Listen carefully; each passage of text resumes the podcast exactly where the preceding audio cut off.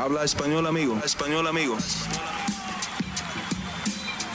Damas y caballeros, están escuchando Hablemos MMA con Danny Segura. Muy buenos días mi gente y bienvenidos al episodio número 56 de Hablemos Live. Así como Joe Martínez dijo, yo soy su host, Dani Segura, y también para el lado inglés, como ya saben, periodista para MMAJunkie.com. Y bueno, eh, episodio número 56 de Hablemos Live. Un episodio donde estaremos hablando de varias cosas y cosas muy muy grandes. Y ya del lado del negocio de este deporte, ya no tanto de las peleas y eso, aunque también hablaremos de eso.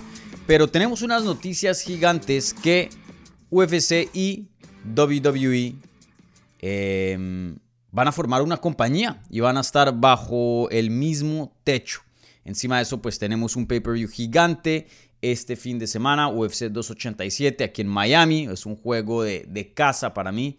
Eh, muy entusiasmado para esa cartelera. Empieza el Fight Week mañana, entonces estaré muy ocupado y como ustedes pueden entender, pero siempre eh, intentando traerles contenido aquí al canal eh, mientras pueda, ¿no? Encima de eso, pues el español georgiano Ilia Topuria tiene pelea, ahora regresa contra Josh Emmett. Eso ya ha sido reportado, verificado de mi lado en cuanto a MMA Junkie. Y, y bueno, mucho de qué hablar mucho de qué hablar. Fuera de esos tres temas, creo que em, hay otras cositas por ahí pendientes. Entonces, gente, como siempre, si le pueden dar un like a este video, si son tan amables. E igualmente, si están escuchando en podcast, un buen review en cualquier plataforma que estén usando. Y, bueno, y si son nuevos, suscríbanse al canal. Y si ya están suscritos, les recuerdo, se pueden volver un amigo aquí del programa con la membresía hay un link en la descripción. Igualmente en la página principal del canal pueden ver eh, cómo suscribirse. Igualmente eh, más información acerca de qué consiste la membresía y, qué beneficios les trae. ¿Vale? Eh, y bueno, como siempre, la primera parte de este programa va a ser contestando las preguntas que se hicieron previo a la transmisión. Ya luego en la segunda porción del programa contestaré las preguntas que se están haciendo en vivo. Entonces, si tienen alguna pregunta, la quieren hacer en vivo, pónganla ahí en el live chat. Por favor, con un signo de interrogación para yo poder diferenciarlas eh, comparado a los comentarios. Y como siempre, las preguntas que vengan eh, vía los amigos de Hablemos MMA o vía el super chat reciben prioridad, pero no exclusividad, ya que pues esas personas son las que están apoyando aquí el crecimiento del canal y, muchas gracias a todos los amigos que están aquí escuchando y presentes para este show. Igualmente, los amigos que están escuchando en repetición también, muchas gracias por su apoyo. ¿Vale? Bueno, entonces empecemos con lo más grande. Y esto sí que es gigante. Eh, bueno, les leo la pregunta y ya hablamos. Víctor Sánchez Castro pregunta, saludos Dani, ¿qué opinas de la venta de WWE a Endeavor? ¿Piensas que esta venta impactará a los peleadores de UFC?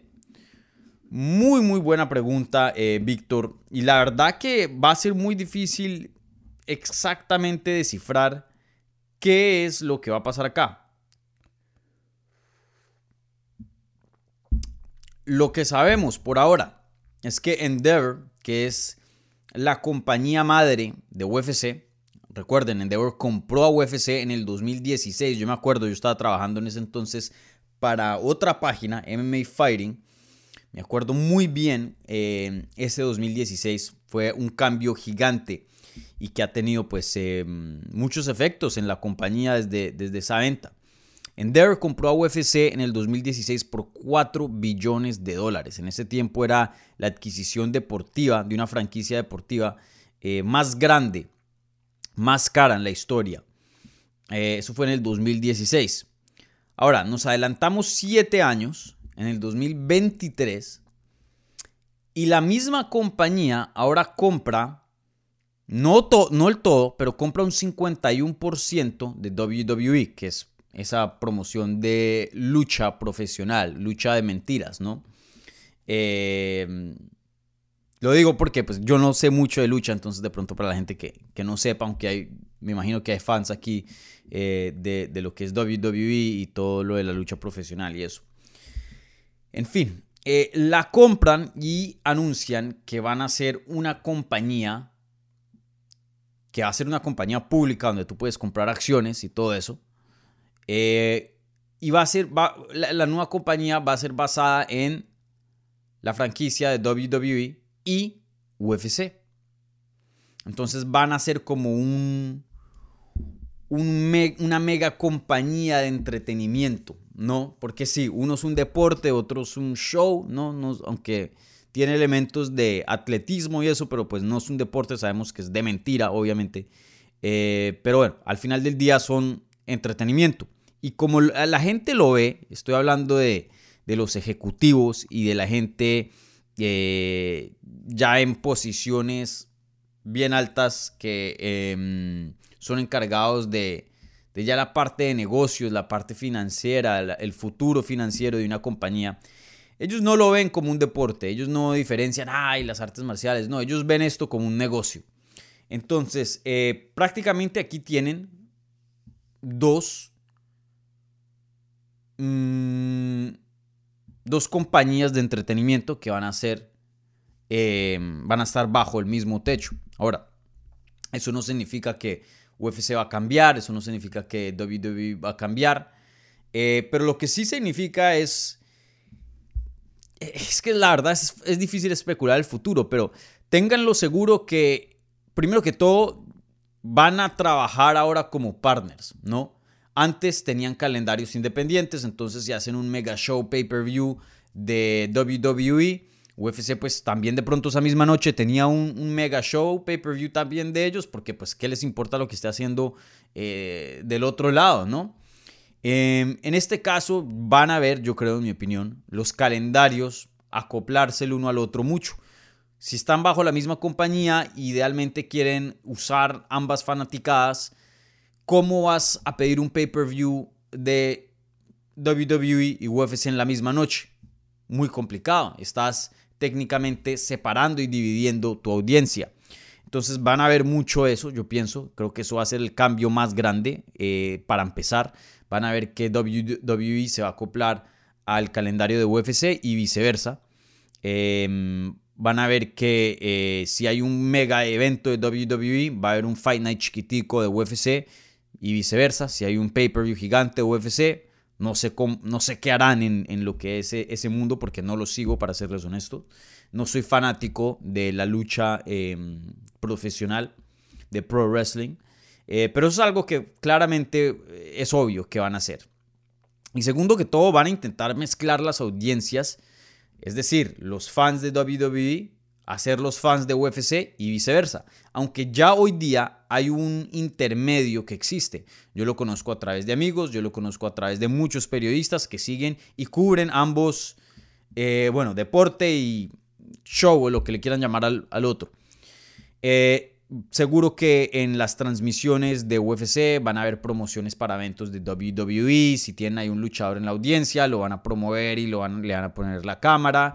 Eh, viceversa en UFC. Eh, si hay un evento de, WWE, pues van a promocionar el siguiente pay-per-view, van a pasar eh, paquetes de promo. Eso es ya algo obvio que, creo que no, uno no necesita tener mucho análisis o mucho conocimiento de cómo funcionan las cosas para poder imaginarse que, que eso va a pasar, ¿no? si tienes millones de personas viendo un producto, pues obviamente vas a hacer lo mejor, o, sea, lo, más posible para promocionar tu otro producto en ese mismo producto que ya tienes la atención de millones, ¿no? Entonces creo que eso es muy obvio. Ya fuera de eso, que creo que lo que mencioné, vuelvo y lo digo, yo no tengo ningún, ninguna fuente aquí que me está comentando que eso es lo que va a pasar, pero se los aseguro que va a pasar, porque pues tiene todo el sentido del mundo. Es como, imagínense, pongan, eh, pónganse a pensar que ustedes tienen dos restaurantes, uno de de asado y otro de, no sé, sushi. Si van a hacer un, e, evento gigante, de, no sé, de, que va a venir un chef de sushi muy famoso, también no van a hacer un, evento gigante en que va a venir un, man de, barbecue súper famoso también, no. O sea, van a intercambiarse, ¿me entienden? Eh, entonces, eh, fuera de eso, que es lo más obvio, hay otra cosa más que es, eso sí tengan lo seguro, esto va a ser un paquete. ¿Por qué? Lo ponen bajo el mismo techo, lo ponen bajo la misma compañía. Fácilmente la pudieron haber comprado y, hubieran podido tener las dos compañías separadas, pero al ponerlas bajo el mismo techo, creo que esperaremos que a futuro estas dos compañías terminen bajo em, un mismo partner de, em, de broadcast, o sea, de, transmisión, así sea ESPN o, otro, un canal, no sé, pero van a vender todo como un paquete, ¿no? Y, con eso sacan aún más dinero, ¿no? Em, obviamente, eh, igual patrocinos, si, si quieren patrocinar eh, UFC, también pueden patrocinar WWE, entonces cobran más a un patrocinador porque obviamente eh, van a cobrar más por una audiencia más grande, ya cuando sumas la totalidad de, la audiencia de, de, ambos lados. Entonces, esas cosas las tenganlas seguros. Promoción de cada producto en el otro producto. Calendarios van a ser ajustados de acuerdo al uno al otro. Em, seguro, creo yo, van a terminar bajo el mismo partner de, transmisión. Y, bueno, van a usar eh, ahora la unión para poder usar eso como palanca y, sacar más dinero de patrocinios y cosas así. Ahora, más allá de eso, yo creo que ya es difícil especular exactamente qué es lo que va a pasar.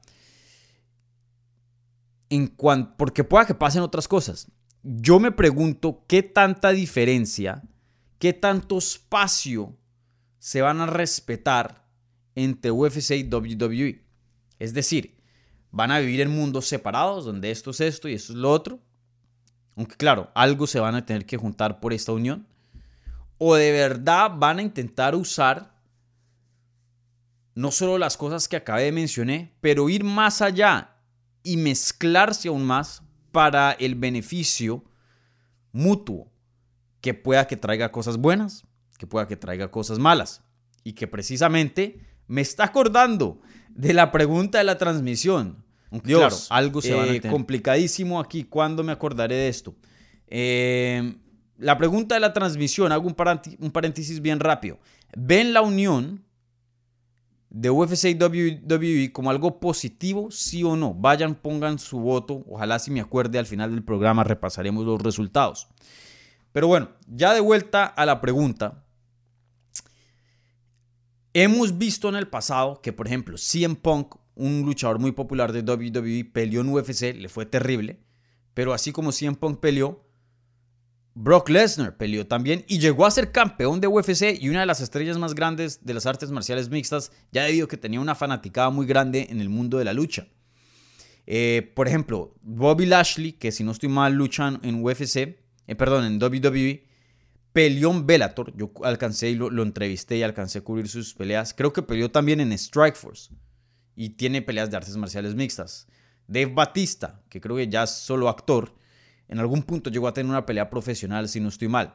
Entonces, sí hay algo de, de, atletas del mundo, especialmente los que vienen de lucha universitaria o lucha olímpica, como Gable Stevenson, que ganó oro en las Olimpiadas, eh, americano, peso pesado, y hoy día firmó contrato con WWE.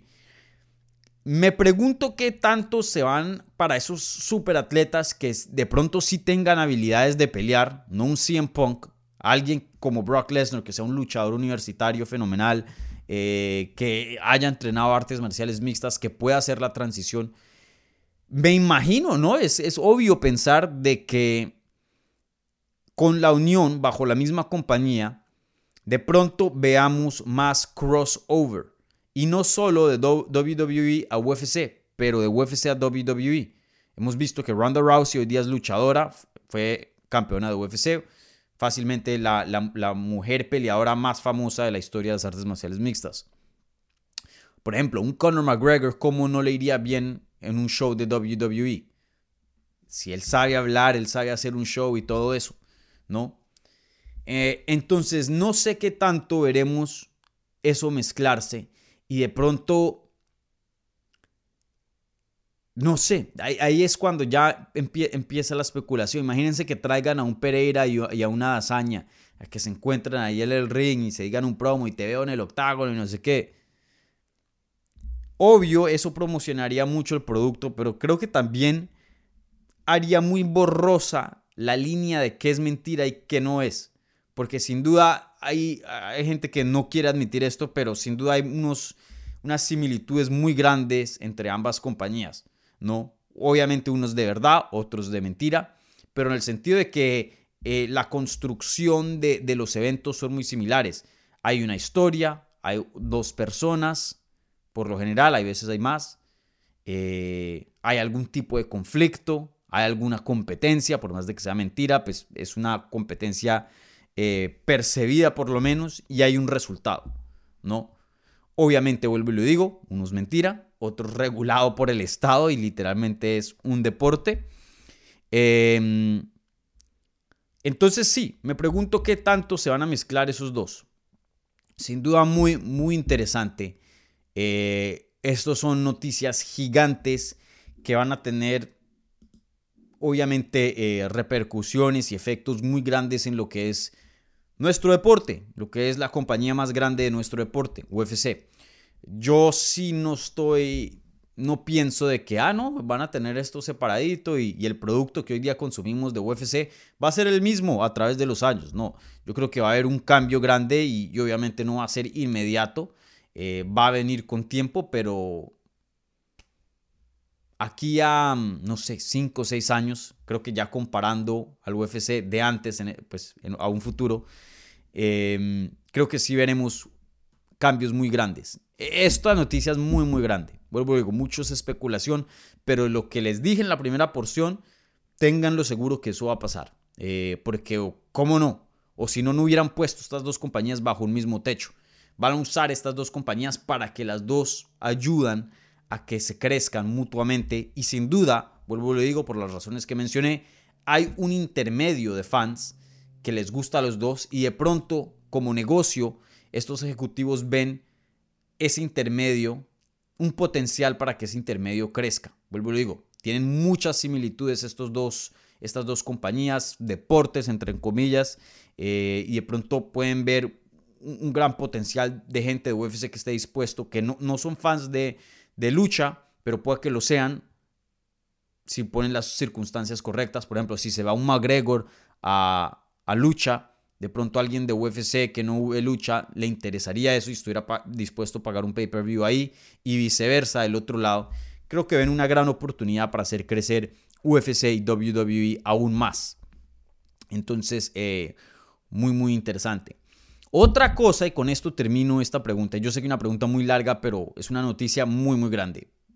Pocas veces pasan este tipo de noticias. Mm, hay como cuatro o cinco veces que ha pasado en la historia de este deporte algo así cuando empezó UFC, cuando de, eh, los Fertitas junto a Dana compraron UFC, cuando se vendió UFC a, a Endeavor y ahora esta. Literalmente cuatro. Y todas han tenido consecuencias gigantes. Entonces vuelvo y les advierto, esto es inmenso. Em, algo que me parece muy interesante y no sé qué no creo que vaya, para serles honesto y no cínico, em, no, no creo que vaya a tener ningún efecto, pero sí me parece interesante que hoy día UFC es evaluada por 12 billones de dólares. Recuerden, la compraron en el 2016 por 4 billones. Sí sabíamos en los últimos años, especialmente yo como periodista, he visto y he presenciado el crecimiento eh, sí ha visto un crecimiento gigante de la fanaticada en los últimos seis años, siete años, desde el 2016. Y después, específicamente después de la pandemia, ha habido una nueva fanaticada gigante, gigante. Y el deporte es mucho más grande comparado a lo que antes veíamos en el 2016. Y sí, sí sabíamos que había crecido todo, la fanaticada, el alcance, todo. Pero ahora por fin tenemos un valor monetario de cuánto ha crecido la compañía y es que ha triplicado su valor. del 2016 al 2023 pasó de 4 billones de dólares a 12 billones de dólares. Un crecimiento brutal. Y algo que se rumoró mucho y se hablaba entre peleadores, entre periodistas y mucho fuera de cámara, aunque también públicamente había muchas quejas, es cuando UFC se vendió por 4 billones. Entonces los peleadores se dieron cuenta que su trabajo valía 4 billones en colectiva. Porque el producto principal, sí, eh, UFC tiene cuentas de redes sociales y, y le paga matchmakers y tiene muchos gastos. Pero el producto principal de UFC es artes marciales mixtas. Y esos son que dos peleadores se trepen a el octágono y peleen. Sin eso no hay producto. Tú puedes cancelarle la cuenta de Twitter, tú puedes cerrar eh, las relaciones públicas, tú puedes tener un matchmaker nomás, tú puedes eh, quitar el, diseño de los eh, guantes y, y, esto. O sea, tú puedes quitar muchas cosas, pero al final del día algo que no puedes quitar son los dos peleadores que van a pelear, porque esa es la base del producto, la base de UFC. Entonces, se hablaba mucho en el 2016 acerca de el pago o la paga de los peleadores. Que pues ya sabemos eh, por em, documentos legales de la corte, debido a que UFC pues eh, eh, está, está dentro de una demanda, un grupo de peleadores está demandando a UFC, em, sabemos que la paga es muy baja. Y yo no creo que del 2016 al 2023 la paga haya triplicado de lo que yo he hablado con peleadores, de lo que yo he escuchado, que pronto ha subido y que escuchamos que, ah, que este contrato es el más caro, que no sé qué y esto. Pero estoy seguro que no ha triplicado, así como el valor de UFC triplicó. Estaría curioso a ver qué, qué, qué, qué de pronto eso ocasiona en los peleadores. De pronto veremos eh, no sé si quejas, no sé, no sé. Vuelvo y lo digo, en el 2016 pensamos que de pronto eso iba como despertar a los peleadores a que, no sé, intentaran formar un sindicato o algo así. Em, en este caso, vuelvo y lo digo, sale una, una cifra abismal que gran parte de eso ha sido creada por los peleadores. No sé qué tanto los va a despertar a, a decir, hey, no sé si estamos aquí ganando lo justo. No sé, no sé. Pero sin duda esa, es otra parte muy interesante de esto. Que ya tenemos un valor monetario. Que UFC literalmente ha triplicado un valor y hoy día es evaluado por 12 billones de dólares. Mucha, mucha, mucha plata. Mucha plata.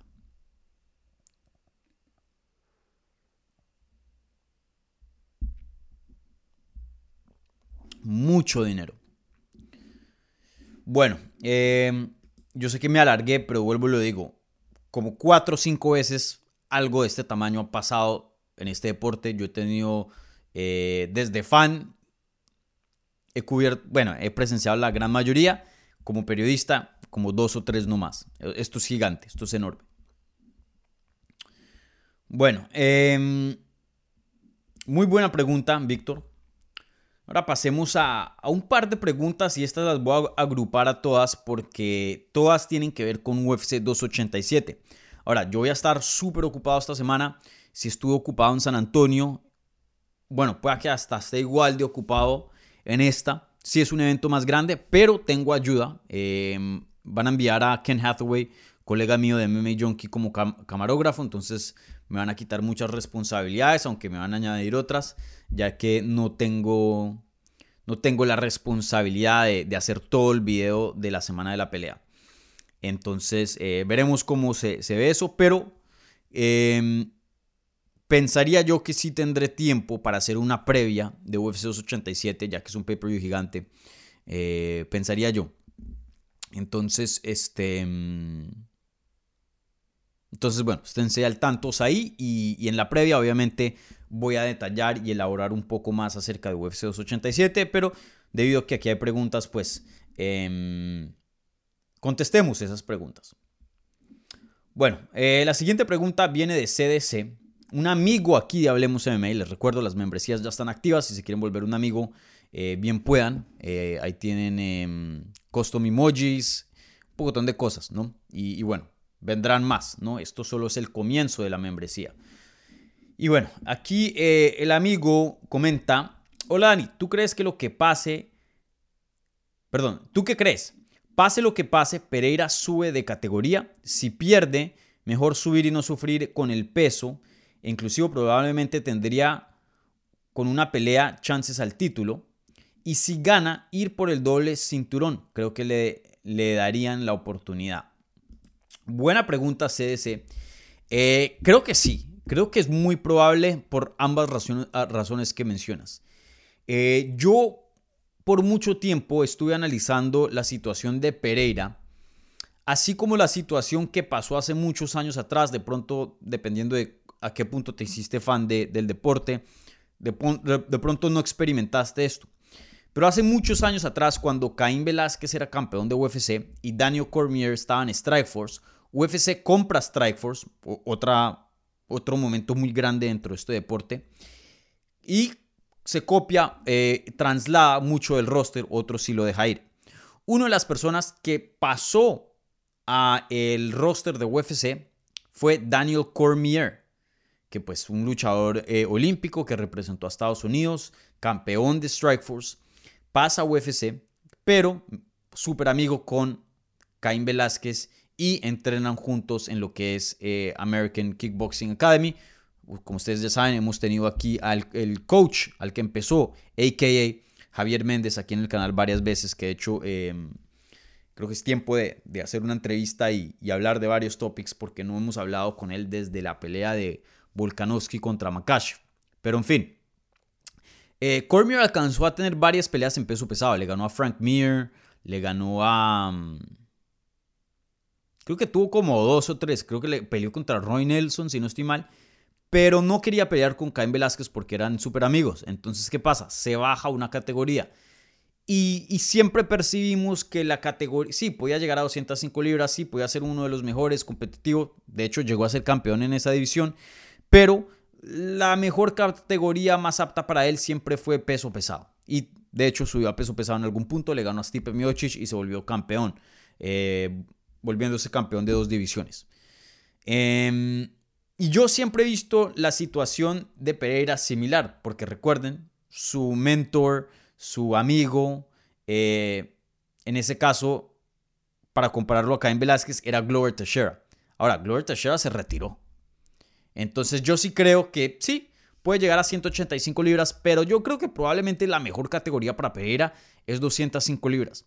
No va a ser pequeño en esa división y creo que esa división está muy poblada con strikers, que eso le es muy apto para su estilo. Yo creo que todos podemos estar de acuerdo que eh, un luchador probablemente es quien le va a dar más problemas a Pereira.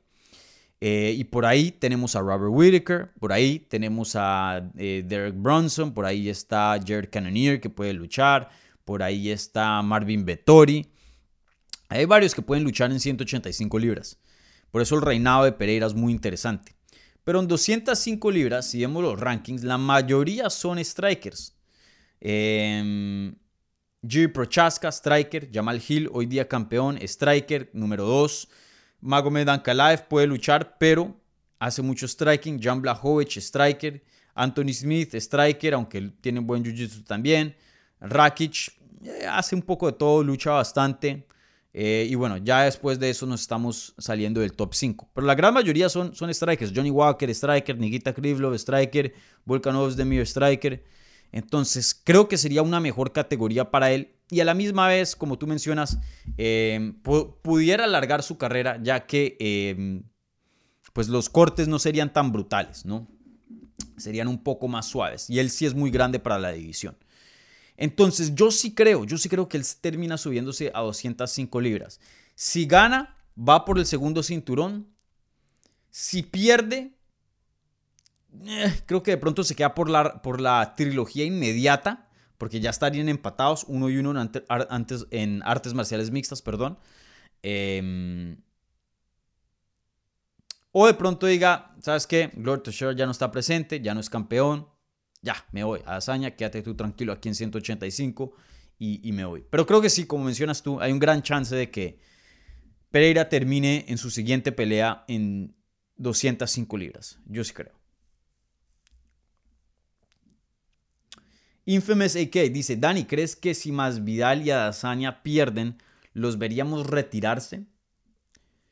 Em, creo que sí, creo que hay un chance aquí. Y esta pregunta viene de Infamous AK.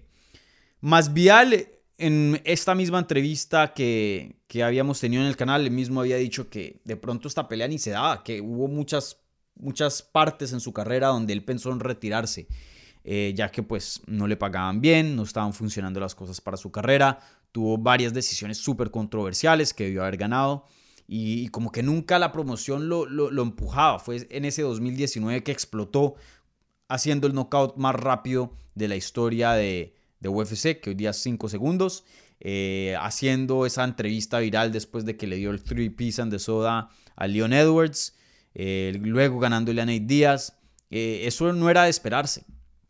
Antes de eso, Masvidal, un peleador un poco frustrado con su carrera, porque si era uno de los mejores del mundo, eh, en algún punto el peleador más versátil libra por libra de este deporte. Eh, y yo sé que a la gente le duele. A, mí me llegaron comentarios terribles por darle, em, darle sus flores a Jorge Masvidal de su carrera, porque la gente nada más ha presenciado, hay muchos fans nuevos que nada más han presenciado ni siquiera lo del 2019, pero después de la pandemia. Entonces, solo han visto más Vial por lo general perder y hablar bastante. Entonces, no, no son fans de él, pero les tomen mi palabra y vayan y pregúntenle a cualquier otro experto. Más Vial es muy, muy respetado por la gente que, que ha seguido este deporte, entre los peleadores y la gente que ha seguido este deporte por mucho tiempo. Y no estoy hablando lo que ha pasado fuera del octágono, solo, solo basado a lo del octágono, más Vial un crack. Em, pero en fin, eh, eh, miren, si llega a perder acá y si pierde feo, y, yo, y Masvial es un peleador muy inteligente, él sabe que siempre que se trepa al octágono, su salud está en juego, ya ha hecho mucha plata, no me sorprendería si se retira, no me sorprendería. Eh, de pronto medio hace un, retiro intermedio, que pues sigue activo, sigue entrenando, pero con planes de no pelear. Y si se llegara a presentar algo a futuro, Leon Edwards pierde y de pronto pueden hacer esa pelea no por un título, eh, pero todavía pay-per-view, evento estelar. De pronto hace eso, si Conor está de buenas pulgas y, quiere hacer una pelea con más entonces esa también le traería mucho dinero. De pronto algo así. Pero sí creo que, y, como lo había dicho en, un episodio, no sé, si fue el pasado, uy, me entró ganas de, de em, no sé si fue el pasado o el antepasado que habíamos hablado de, de que ya, que Masvidal está en lo último de su carrera. Em, yo creo que sigue peleando después de estas, así pierdan, vuelvo y le digo, le quedan combates grandes, pero, pero también no me sorprendería si se retira. A Hazaña sí me sorprendería si se retire. Eh, todavía está joven, todavía es un peleador muy, muy hábil. Em, si pierde aquí, sí lo pone en una, posición complicada, porque pues, como hemos hablado varias veces en este programa, una de las peores posiciones en, la que, en las que puedes estar dentro de UFC, dentro de las artes marciales mixtas, es ser un contendiente top en tu prime y estar 2 y 0 contra el campeón. Así como le pasó a Joseph Benavides con eh, Demetrius Johnson, así como le está pasando hoy día a Max Holloway con Volkanovski, en ese caso 3, 0 eh, y 3. Eh, así como le, le, pasó y le está pasando a Robert Whittaker con Adesanya 0 y 2. es una posición terrible porque vender una tercer pelea ya después de que hayas perdido dos, muy difícil de hacer. hay otros contendientes que la merecen y, y bueno, usualmente eso ya te pone en un área que hagas lo que hagas, muy difícil pelear por el título nuevamente. Eh, ahí lo que pueden esperar. Bueno, otro ejemplo, Masvial y Camaro Usman. Para Masvial fue excelente que haya cambiado el cinturón de manos y que eh, ahora es campeón. Y bueno, el mismo Camaro Usman está experimentando eso. 0 y 2 contra, bueno, técnicamente 2 y 1 contra contra Edwards, ya que él le había ganado la primera vez que pelearon en el 2015.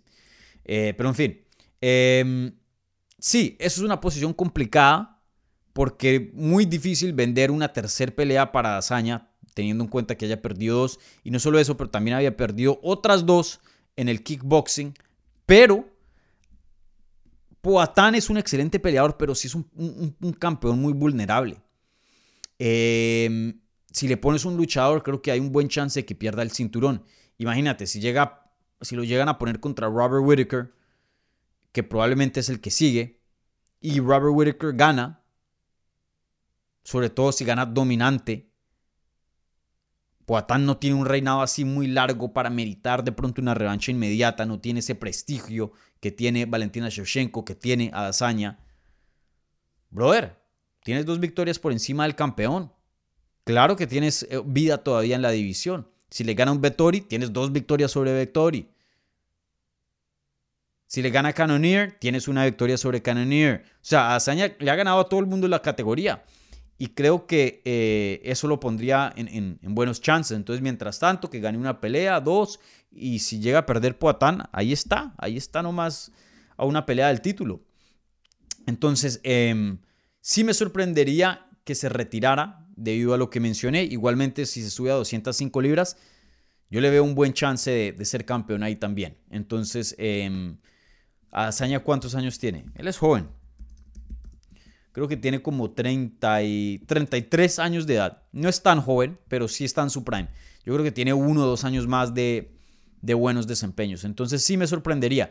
Y también tener en cuenta que hace poquito Azaña, antes de la pelea con Poatán, había firmado un nuevo contrato, uno de los contratos más lucrativos que se ha firmado en la historia de UFC, o por lo menos eso fue lo que anunció eh, el manager de Adazaña en ese entonces. Eh, y recuerden, ese contrato no es que firmas el contrato y te dan un pocotón de dinero. Firmas ese contrato diciendo de que si peleas te dan el dinero. Solo ha tenido una pelea bajo ese contrato y me imagino que va a querer pelear lo más posible bajo esos nuevos términos, ya que eh, son términos muy favorables para él. Entonces, em, yo no creo que Azaña se retire, no creo. Más vial de pronto. Pero bueno, yo sé que también hay unos comentarios por ahí que, que Azaña había dicho que este es su último intento y, por ahí insinuando cositas. Pero yo creo que eso nada más es, es para el hype, no creo que se retire. Pero buena pregunta, Infamous, buena pregunta. David Mesa, ¿crees que si Pereira gana, defiende una vez más o se sube a 205 libras? Yo creo que en su querer subirse a 205 libras. Pero quién sabe si eso está en los planes de UFC. De pronto quieran que defienda una más antes de 205. Creo que si Jiri Prochaska no se hubiera lesionado y hubiera defendido el título, no hay un contendiente así bien claro en la división, de pronto ahí sí. Pero con un nuevo campeón, creo que por lo general quieren que ese nuevo campeón defienda el título una vez más antes de pelear con alguien con una nueva categoría. Eh, de una nueva categoría, perdón. Pero bueno, eso lo vimos hace poco. Macacho se vuelve campeón, su primera defensa, con alguien de una categoría eh, menor. Entonces, ha pasado, ha pasado. No es, no es imposible.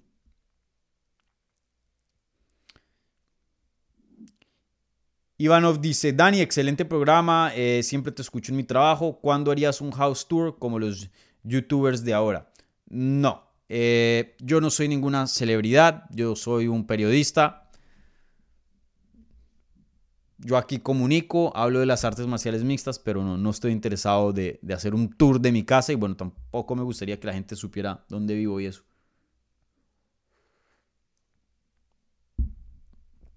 Pero sí, eso ya no,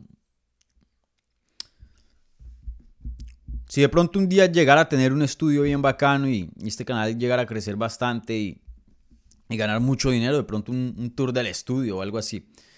Eh, pero no, pues eso no, no estoy ni cerca de llegar a eso. Pero quién sabe, algún día. Vale soñar, ¿no? Eh,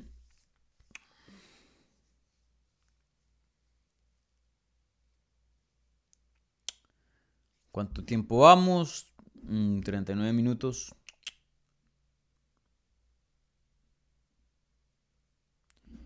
Carlos Palacio dice, es probable que Pereira falle el peso este viernes. Han dicho algo de un peleador de respaldo. Saludos desde Medellín. Em, que es probable, es probable. Cualquiera puede fallar el peso. Hasta Azaña puede fallar de peso. Poatán no tiene una historia de fallar de peso. Eh, de hecho, nunca ha fallado de peso en su carrera como peleador de artes, marciales y ya tiene ocho combates como profesional. No sé si en kickboxing haya fallado el peso.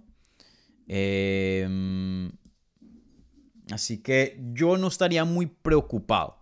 Él, llega y sufre, pero ha llegado y llega bien. Nunca lo hemos visto que lo están cargando, que tiembla, que se desmaya, que se pone a llorar como hemos visto a muchos peleadores. Todo lo que mencioné ha pasado en la báscula. Nunca lo hemos visto así. Yo creo que sí da el peso. Y de peleador de reemplazo, em, yo no he escuchado nada, eh, pero también pues nadie escuchó nada y luego vimos que Colby Covington para UFC 286 se subió a la báscula. Entonces pueda que sí tengan a alguien. Pero sí les quiero eh, resaltar aquí un par de peleas que hay en 185 libras. Kelvin Gastelum contra Chris Curtis, Gerald eh, contra Joe Piper, Pfeiffer, perdón. Em, no los contendientes más altos, pero de pronto si, si, llega la necesidad, pueda que metan ahí a alguien de, esas peleas. Lo han hecho en el pasado. Pero sí, yo, yo, no, me procura, yo no me preocuparía mucho de Poatán no, no dando el peso. No, no me preocuparía. Bueno, eh, ahora voy a pasar a las preguntas que se están haciendo en el live chat. Entonces, eh, muchas gracias a toda la gente que puso preguntas en la pestaña de la comunidad. Ahora paso a las preguntas que se hacen en vivo, ¿vale? Como siempre, gente, eh, denle un like al video si están escuchando en vivo o en repetición, si están escuchando en audio, por favor un buen review en cualquier plataforma de podcast que estén escuchando. Suscríbanse si son nuevos, si ya están aquí suscritos. Les recuerdo, las membresías del canal se pueden volver un amigo de Hablemos MMA y, tienen custom emojis y em, prioridad para respuestas, no solo en comentarios, pero también en todas las programaciones que aquí hacemos en el canal, este mismo podcast, igualmente previas y, todo eso. Entonces, eh, sí, denle un like, mi gente, y, bueno, eh, no solo también pueden consumir este contenido de una mejor manera, una diferente manera, pero también eh, me apoyan a mí, ¿no? Y espero que pues em, eso también sea parte de, sus deseos de, volverse aquí miembros, ¿no? Eh, vuelvo y le digo, todo lo que se gane aquí en el canal vuelve y, se invierte eh, aquí en Hablemos MMA.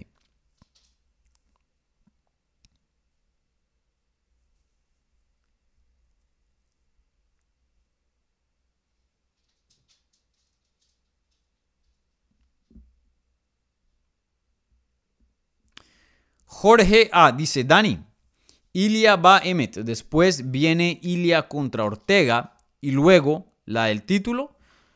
Creo que será su camino. Eh, bueno, creo que aquí nos estamos adelantando mucho. Ya no, no, no le pactemos una pelea a Ilia cuando tiene una pelea pactada. Bueno, em, pero hablemos de esto, ¿no? Hablemos de Ilia Topuria contra Josh Emmett. Primero que todo, una pelea que yo no vi. Esta sí no, no, la vi. Yo por lo general tengo una mente muy, muy hábil para lo que es matchmaking y, me las vuelo la mayoría de veces. Uy, como que este va a pelear con este y, esta tiene sentido, esto, lo otro. Esta sí no, no, no, me la vi. Eh, yo pensé que de pronto, dependiendo de la salud de, de Brian Ortega, que Brian Ortega, de pronto pensé que mm, Nedson Barbosa, Em, alguien de ese estilo. Pero nunca me imaginé que Josh Emmett iba a pelear contra Ilya Topuria, o por lo menos en este momento. Em, primero que todo, me encanta esta pelea. Creo que tiene todo el sentido del mundo eh, para ambos lados. Para Josh Emmett, él mismo sabe, y esto pasó cuando pierde contra Jair Rodríguez. Él se queda como en las rodillas, se ve derrotado porque perdió pero más allá del resultado de esa pelea específicamente, él sabe que hasta ahí probablemente llegó sus chances de ser campeón. 36 años de edad, ha tenido varias cirugías, eh, no ha sido el peleador más querido por la promoción, no porque no lo quieran o, estén en contra de él, porque él nunca ha hablado de, pago o nunca se ha quejado o, nunca ha sido alguien difícil de lidiar pero no ha sido favorito en el sentido de que UFC nunca lo ha querido promocionar. Él ha tenido que ganar pelea tras pelea tras pelea y prácticamente ponerse en una posición donde no lo podían negar. Eh, y aún así, si no hubieran hecho la interina, la pelea de, por el cinturón interino, chance, si Volkanovski no hubiera peleado contra Makachev y hubiera defendido su título, chance lo pasaban por... Eh, le ponían a Jair por encima y, se lo pasaban. Y a mí, en mi opinión, en ese entonces, para una pelea directa al campeón, Josh Emmett mil veces se merecía una pelea más que Jair Rodríguez. Em, por más de que yo respeto mucho y Jair es un amigo aquí del canal, pero...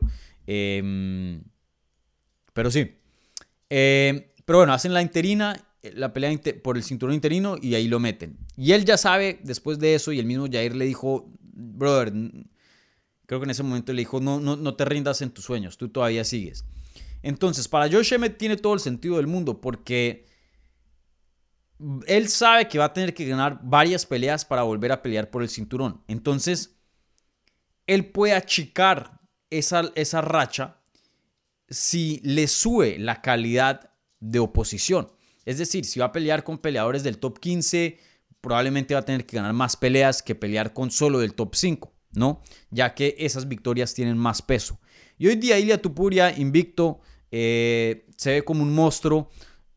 Es una de las mejores victorias que puedes tener en la división. No solo pesa bastante la victoria, pero a la misma vez empujas hacia abajo a alguien que viene en ascenso y pueda que te quite ese eh, eh, o, pueda que en un futuro cercano esté peleando por un título. Es como cuando en fútbol em, un partido, pongamos, de la liga, no es lo mismo ganarle a, si vas de segundo, no es lo mismo ganarle al Elche, que va en el puesto número 14, que ganarle al que va de tercero. ¿Por qué? No solo ganas tres puntos, pero a la misma vez el que viene de tercero y que pueda que te compita por el segundo o que te gane la liga, lo empujas hacia abajo, porque no solo tú ganas tres puntos, pero le quitas los tres al que viene atrás tuyo, eh, pisándote los talones. Es el mismo ejemplo aquí, la misma analítica que Josh Emmett está usando, pienso yo, al tomar esta, este combate. Y ahí creo que me están eh, corrigiendo en, el chat. 38 años Emmet. Entonces vuelvo y le digo, una vida muy corta tienen dentro de este deporte. Él va a tener que ganarle a los top 2, 3 y ya decir yo soy el mejor, pum, deme una pelea de título.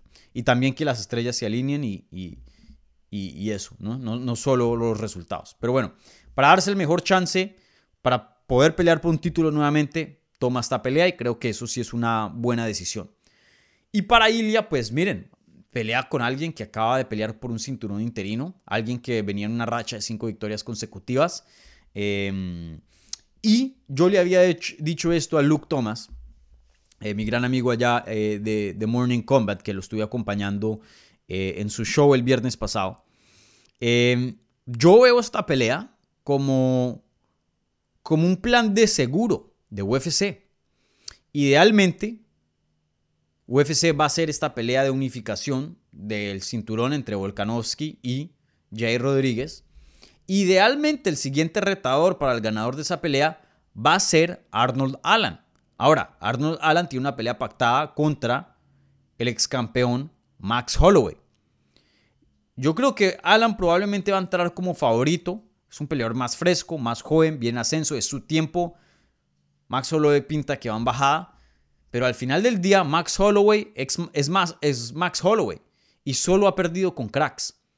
Entonces la pregunta, ¿es Arnold Allen un crack? Eso está por verse. Sin duda, por ahora sabemos que es un peleador fenomenal, un peleador élite. Pero ese, siguiente, ese siguiente peleador que va a ser campeón, que va a retar por un título, eso está por verse. No hay garantía de que Arnold Allen le gane a Max Holloway. Y en el caso de que Volkanovski llegara a defender el título contra Jair Rodríguez, que es lo más probable, yo creo que eh, las apuestas van a estar a favor a Volkanovski, no estoy diciendo aquí algo loco, creo que todos podemos estar de acuerdo de eso, aunque yo creo que Jair tiene un buen chance acá. ¿Cómo vas a vender una cuarta pelea ya después de que Volkanovski le haya ganado tres veces a Max Holloway? No puedes. Entonces, el plan de seguro ahí es Cilia Topuria. Porque Cilia Topuria le gana a Josh Emmett y si lo finaliza, es muy fácil vender una pelea entre Volkanovski y Topuria, pienso yo. Eh, obviamente, si Arnold Allen llegara a ganar, pase lo que pase con el lado de Topuria, van a poner a Allen por encima de Tupuria. Eh, no solo merita más, no solo ha tenido más tiempo en el top, no solo ah, en ese, en ese, eh, teniendo en cuenta ese, ese escenario hipotético, tendría una victoria de más valor. Ganarle a Max Holloway pesa más que ganarle a Josh Emmett. Pero a la misma vez, algo muy importante es que tiene un mercado muy importante detrás de él. Sí, Tupuria es español, eh, representa a España, obviamente también tiene sangre de, de Georgia, nació en Alemania, pero pues España hoy día no es un foco, por más de que la fanaticada ya sea muy buena, no es un foco en UFC. Inglaterra lo es. Miren lo que están haciendo con Leon Edwards. Tener otro campeón británico, otro campeón con quien ir a visitar el Reino Unido y hacer un evento, un mega evento allá como lo están haciendo. La fanaticada ya está pagando los tiquetes carísimos y eso revientan esos estadios y, UFC está quebrando todos los récords de lo que es eh, la entrada al gate. Obviamente, Arnold Allen sería muy importante para UFC. Entonces, vuelvo y le digo, veo esta pelea entre Tupuria y, y Josh Emmett como un plan de seguro. Si las cosas no van bien con Allen, man, Tupuria gana y peleas por el campeonato. Pienso yo. Entonces, ojo, pueda que Tupuria gane este y, termine peleando por un cinturón si las cosas se den. Yo creo que eso es muy posible. Y algo que yo creo que muchas personas no están viendo y reconociendo cuando le dije eso a Luke en el show, como que no le sonó, pero yo sí creo que es posible. Yo sí creo que es posible. Así que veremos, pero sin duda muy, muy interesante. Bueno, ahora pasamos a otras preguntas. Como siempre, gente. Uy, no, esa no era. Esa no era. Eso era para el final del show. Un like al video si son tan amables. Buen review en podcast. Eh, suscríbanse si son nuevos. Ya, ya conocen ustedes.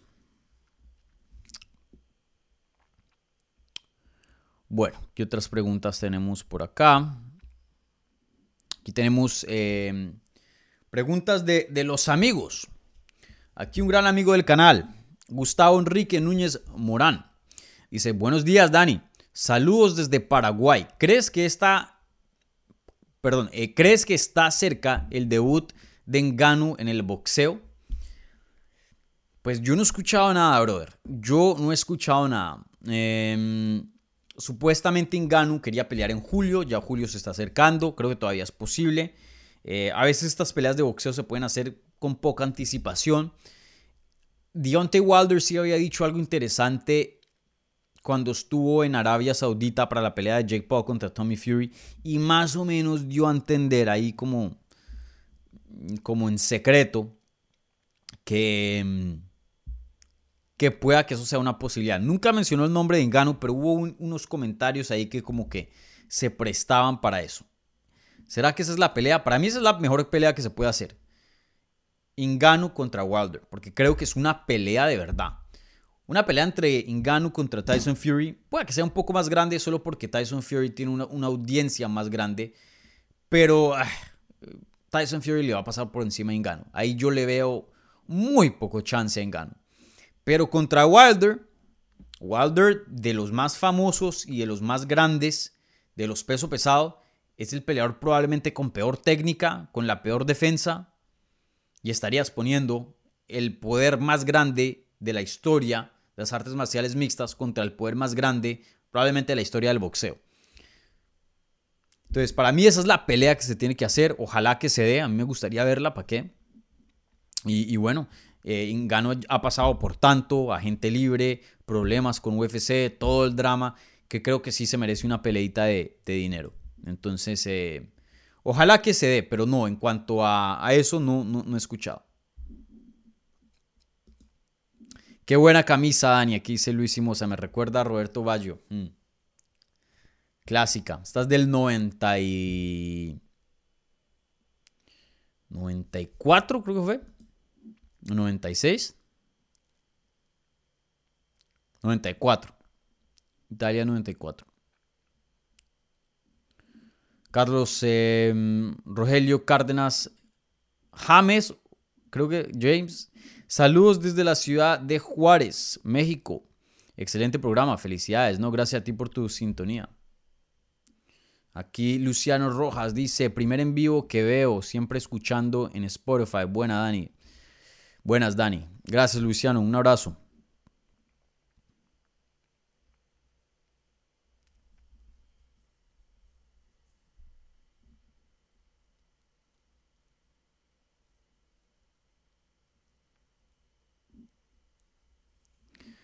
Aquí Gustavo Enrique Núñez Morán. Alta remera de la Ashura. Eh, Dani. Em, ¿Era la de Bayo o, la de Barasi?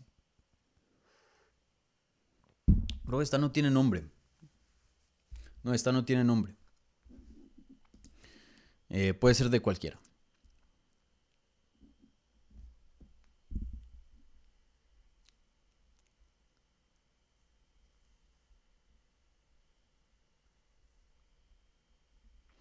Bueno, ¿qué otras preguntas hay por acá? Eh,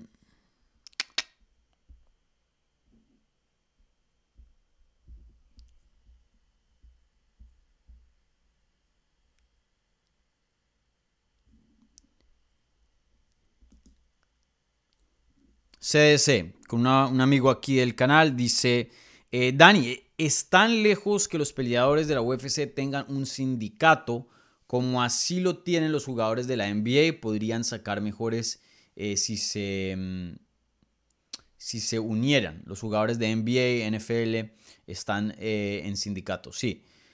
no creo. Yo creo que, miren, yo les he dado la comparación muchas veces. En, en muchos sectores de este deporte que cada vez más y más y más y más las artes marciales mixtas se parecen al boxeo. Cada vez. Eh, el, el, boxeo estaba acá y UFC empezó acá. Y mientras pasan los años, ¿no? UFC hace esto.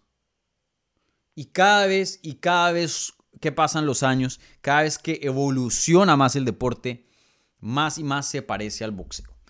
Lo he dicho eh, que han añadido categorías. Antes la categoría más leve de UFC era 155, luego añadieron 145, 145, luego después de unos años añadieron 125. con el transcurso, como el boxeo, han añadido más divisiones. Em, las carteleras hoy día, e, e, e, eso de tener una cartelera buenísima de la primera preliminar al evento estelar, esos días ya no existen. Pasa muchas veces con los pay-per-views, pero la mayoría de las carteleras es un evento estelar, un evento coestelar y el resto peleas regulimbis, ¿no? Eh, por decirlo así. Y sin y respetar aquí a los peleadores, pero simplemente no peleas con menos consecuencia. Y en muchas cosas, cada vez más y más y más, este deporte se parece al boxeo. Y en una cosa que yo creo que se va a parecer mucho, es esto.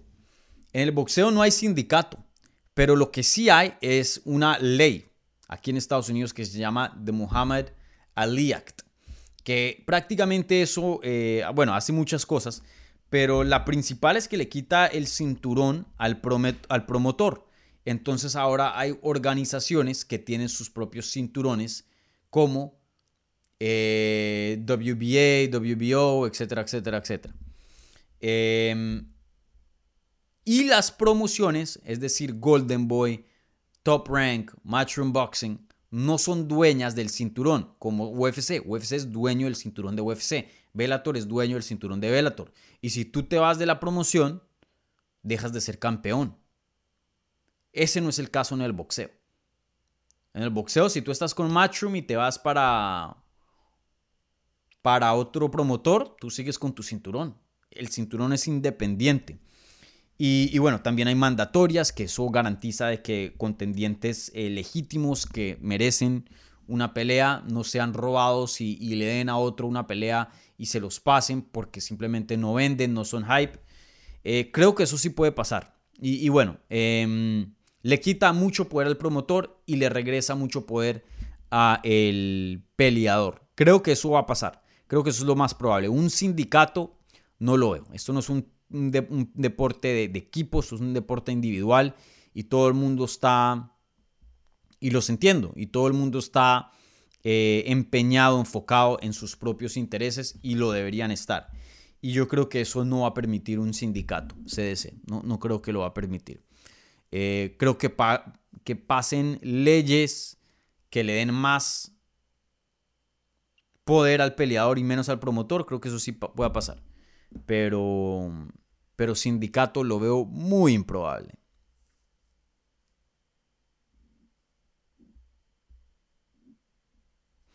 Muy, muy improbable lo veo. ¿Cuánto vamos? Ya una hora. Denme qué más hay por, por acá, si hay algo del super chat.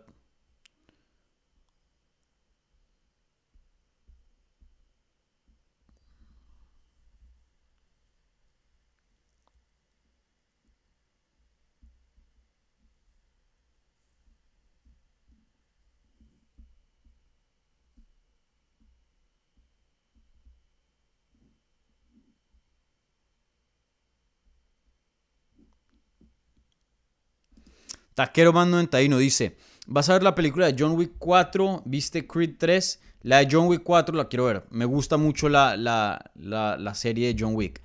Creed ni me he visto la primera ni la segunda.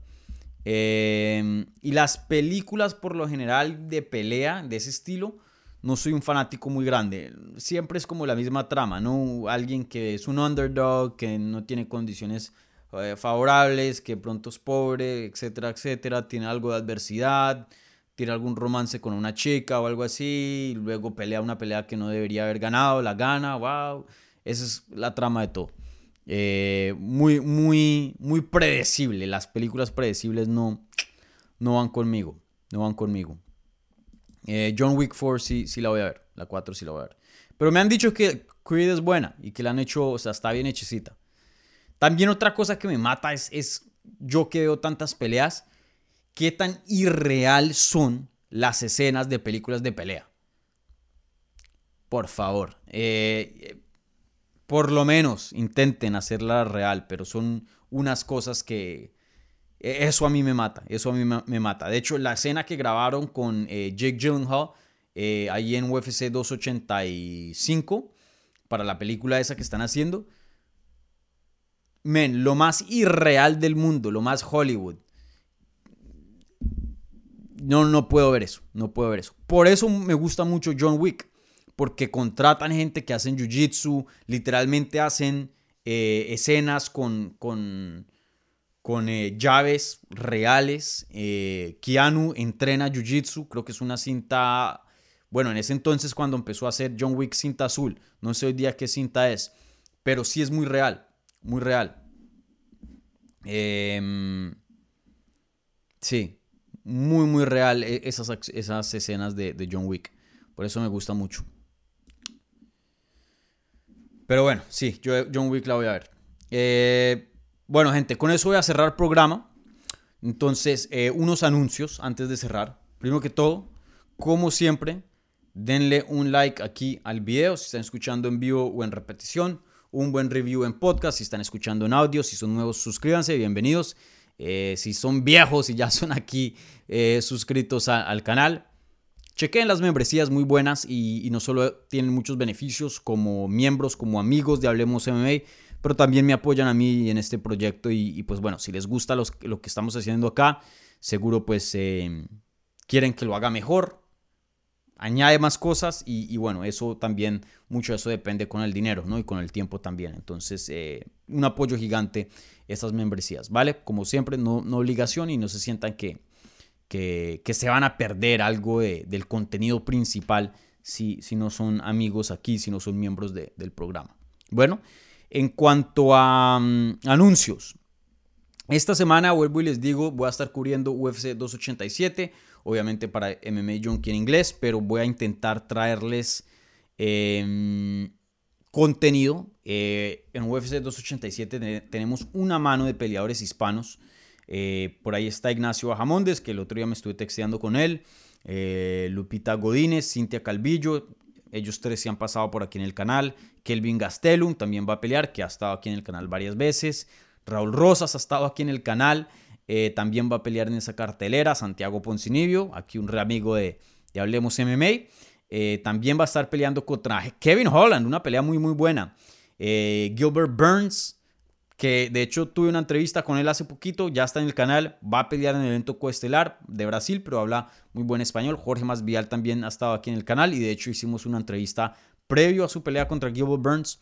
Eh, literalmente, de gente que ha estado aquí en Hablemos MMA, de esta cartelera, Gilbert Burns, Jorge Masvidal, Santiago Poncinibio, Raúl Rosas, Kelvin Gastelum, Cintia Calvillo, Lupita Godínez, Ignacio Bajamondes.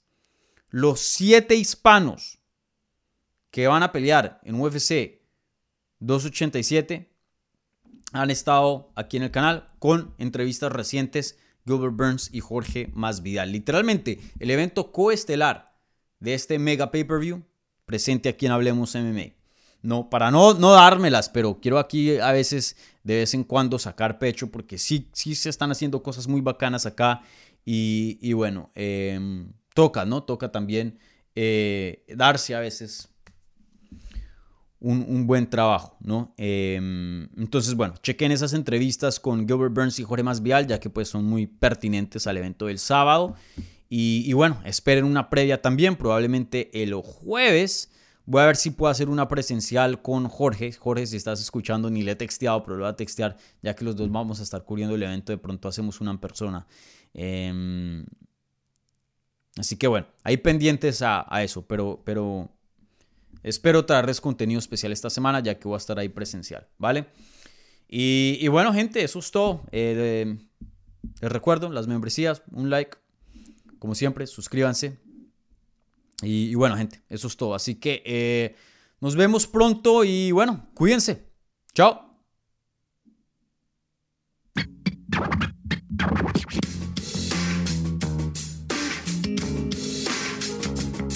Gracias por escuchar Hablemos MMA. Si les gustó el show, los invitamos a que se suscriban en su plataforma favorita de podcast para recibir episodios semanales. También déjanos tu review o cualquier comentario. Pueden seguir Hablemos MMA en Twitter, Instagram y Facebook en arroba Hablemos MMA. Y me pueden seguir a mí en arroba Dani Segura TV. Hablamos la próxima semana.